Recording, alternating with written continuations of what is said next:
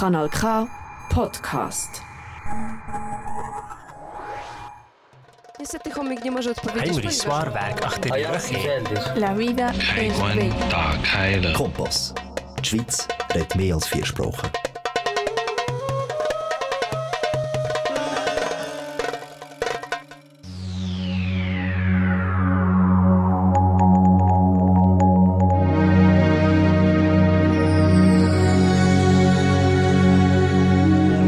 The Milky Way. Hello, everyone. Welcome to the Milky Way podcast. I am Dr. Tejpreet Kaur, and today we will talk about moons of the solar system. Yes, last time we discussed our Milky Way galaxy. I thought it's better option to talk about some objects which are visible in our daily life. What can be better than moon? So let's dive into the topic. Das ist ein Podcast von Kanal K.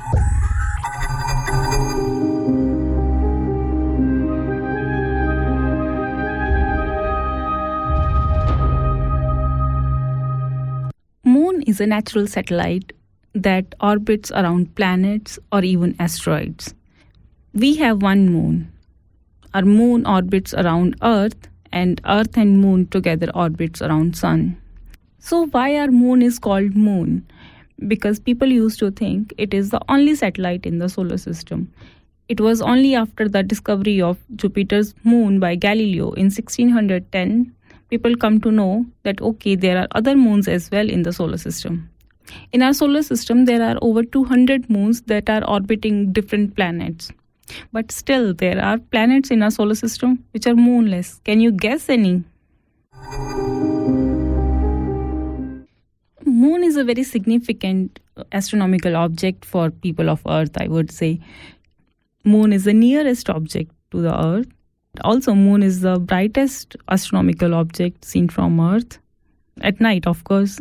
Moon is also part of many stories, literature uh, written on Earth. It has romantic side. It has uh, very mystic side as well. So Moon is always there since ancient times. People have observed Moon, written stories about it. Full Moon is considered very very romantic and mystic as well. And today we will discuss about some not so romantic facts about Moon.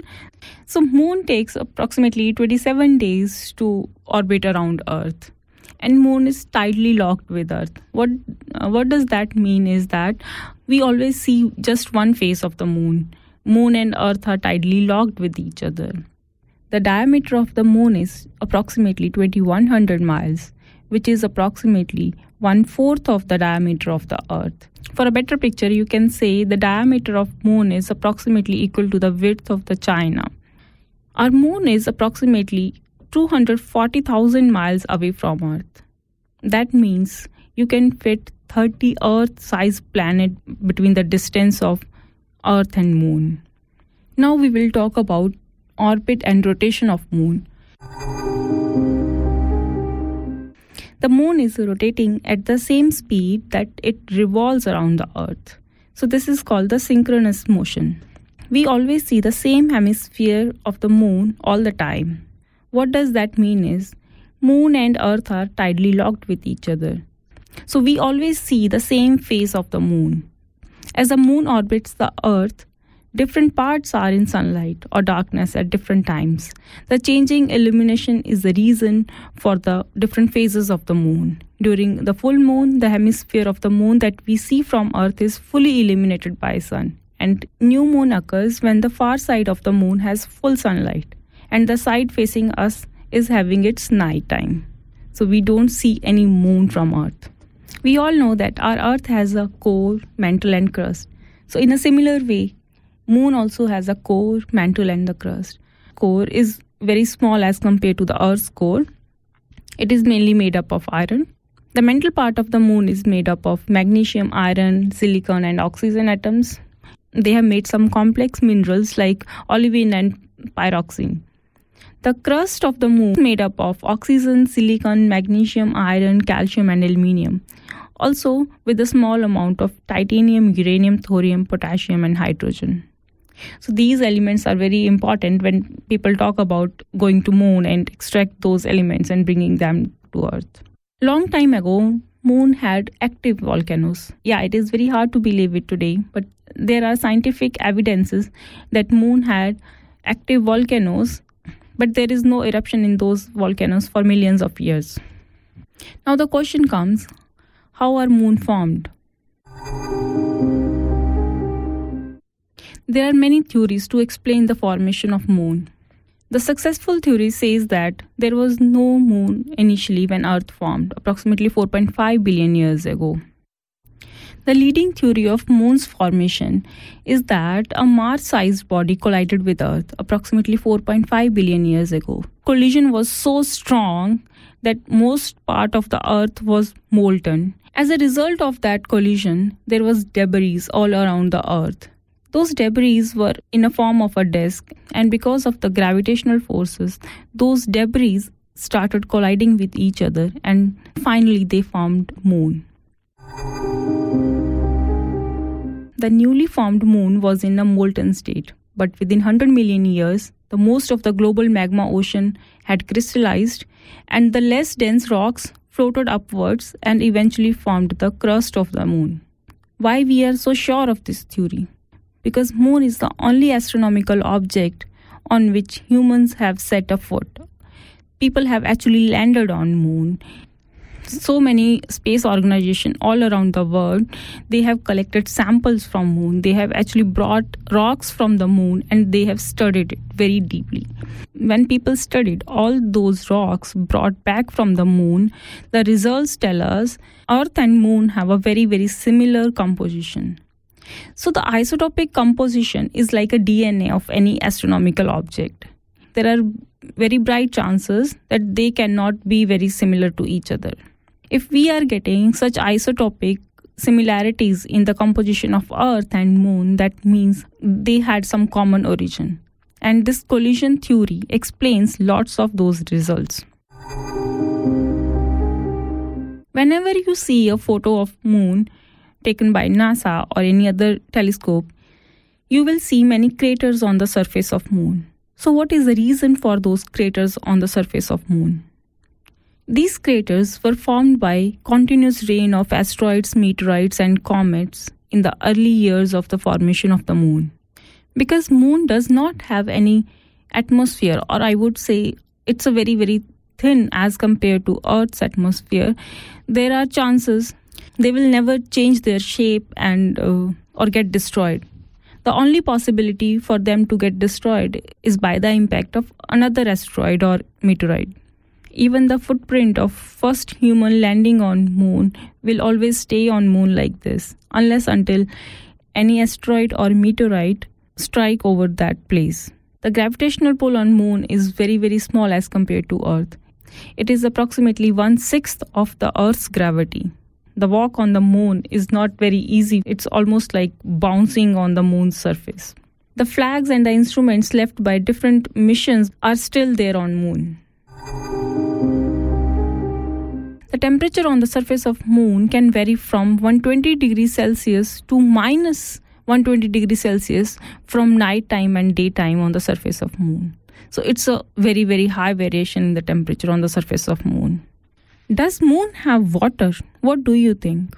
The initial exploration of moon and the analysis of all returned samples from Apollo and Luna missions suggested that the surface of moon is very dry.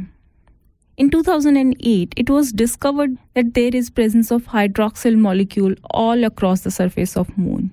And those molecules are especially concentrated around the polar regions of the moon. So the water on the moon is not in the form of the liquid water. In the year 2020, the presence of water on the surface of moon was again confirmed by the NASA's SOFIA mission. The SOFIA observatory of NASA confirmed the presence of H2O molecules in one of the biggest crater on the surface of moon. The atmosphere of the moon is very thin and weak. It is known as exosphere. Unlike Earth's atmosphere, it does not provide any protection from sun's radiation or impact from meteorites. That can be the reason for the evaporation of the water from the surface of moon. The magnetic field on the surface of moon is also 1000 times weaker than the earth's magnetic field. there are chances that the magnetic field on the surface of moon was much stronger in the past but at present time it is very very weak. The very important question for humanity is can we live on moon? And the answer is yes. Maybe in coming few hundred years we will have colonies on moon moon has got no life of its own but we can set up some colonies over moon in future. And the discovery of water ice in the darker regions of the craters of moon and, and also on the poles makes it more habitable for humans. After a gap of almost 50 years nasa is again planning to land humans on the surface of moon. The new mission series is known as artemis series and the first satellite of this series artemis 1 will be launched on august 29 2022 the first mission will lay the groundwork for the moon landing of first woman and person of color on the moon's surface. This time, NASA also aims to establish a sustainable base on the moon where humans would live and prepare for deep space missions to Mars and other planets as well. The name of this program is derived from Greek goddess Artemis, who is also the twin sister of Apollo. The astronauts would be launched in Artemis 2, but they will not land on the surface. They will just take a trip around the moon as a warm up exercise. The astronauts will be actually landed on the moon by Artemis 3, hopefully in the year 2026. Does other planets also have moons? The answer is yes. Other planets do have moons. But in the starting, I asked you a question which planet does not have a moon? The answer is Mercury and Venus. These are the only two planets in our solar system which are moonless. After Mercury and Venus, Earth has one moon, Mars has two moons. These are the inner planets or rocky planets. What about the giant planets or the gaseous planets in the outer solar system? The planets in the outer solar system have many, many moons. Can you guess it? How many it can be? How many moons can Jupiter have? Earth has one, Mars has two, then maybe Jupiter can have three, four, five, six. Can you guess it? Can you come up with a number? Is it 10? Is it in double digits, 20 or 30? Can it be more than 30?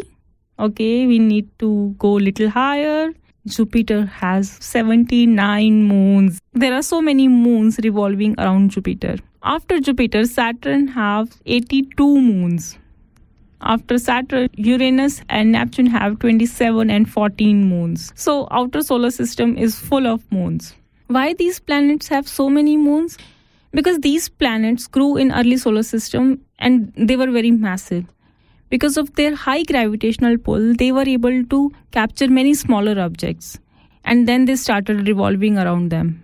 Our moon is the fifth largest natural satellite in the solar system. On number 4 is the satellite of Jupiter known as Io. On number 3 is the satellite of Jupiter known as Callisto. On number 2 is the satellite of Saturn known as Titan. And number 1, the biggest natural satellite in the solar system is Ganymede, which is satellite of Jupiter. Some of the satellites of other planets in our solar system are very very active in terms of the volcanic activity. For example, Jupiter's moon Io is the most volcanically active body in the entire solar system. Io's surface is covered with hundreds of volcanoes. The another interesting satellite is Titan, which is natural satellite of Saturn. There are pools of methane on the surface of Titan. There are also observations of methane drains on the surface of Titan. We will talk about the properties of different moons of the solar system in some another episode. So for today's episode this was it. Please let us know if you have any questions and queries related to this episode. Now it's time for the last section of the podcast, which is the night sky of the month. In the first week of the September, on the evening of 7th and 8th September, you will see Saturn very close to the moon. To find these two objects, you have to look into the southeast. There you will see Saturn and moon together. On the evening of September 9, you will see moon shining between two planets, Jupiter and Saturn. For this also you have to look into the southeast direction. On September 10, you will see the full moon. This moon is going to be very near to the planet Jupiter. Just follow the moon, you will find the planet Jupiter.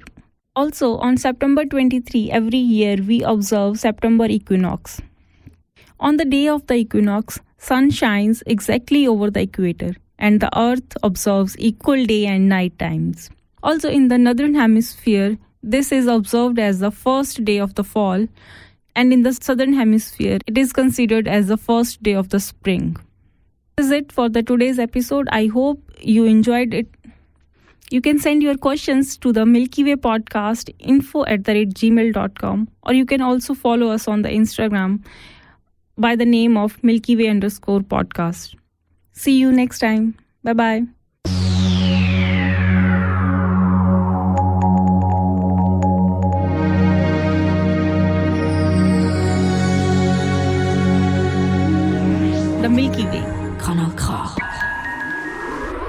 Das ist ein Kanal K Podcast.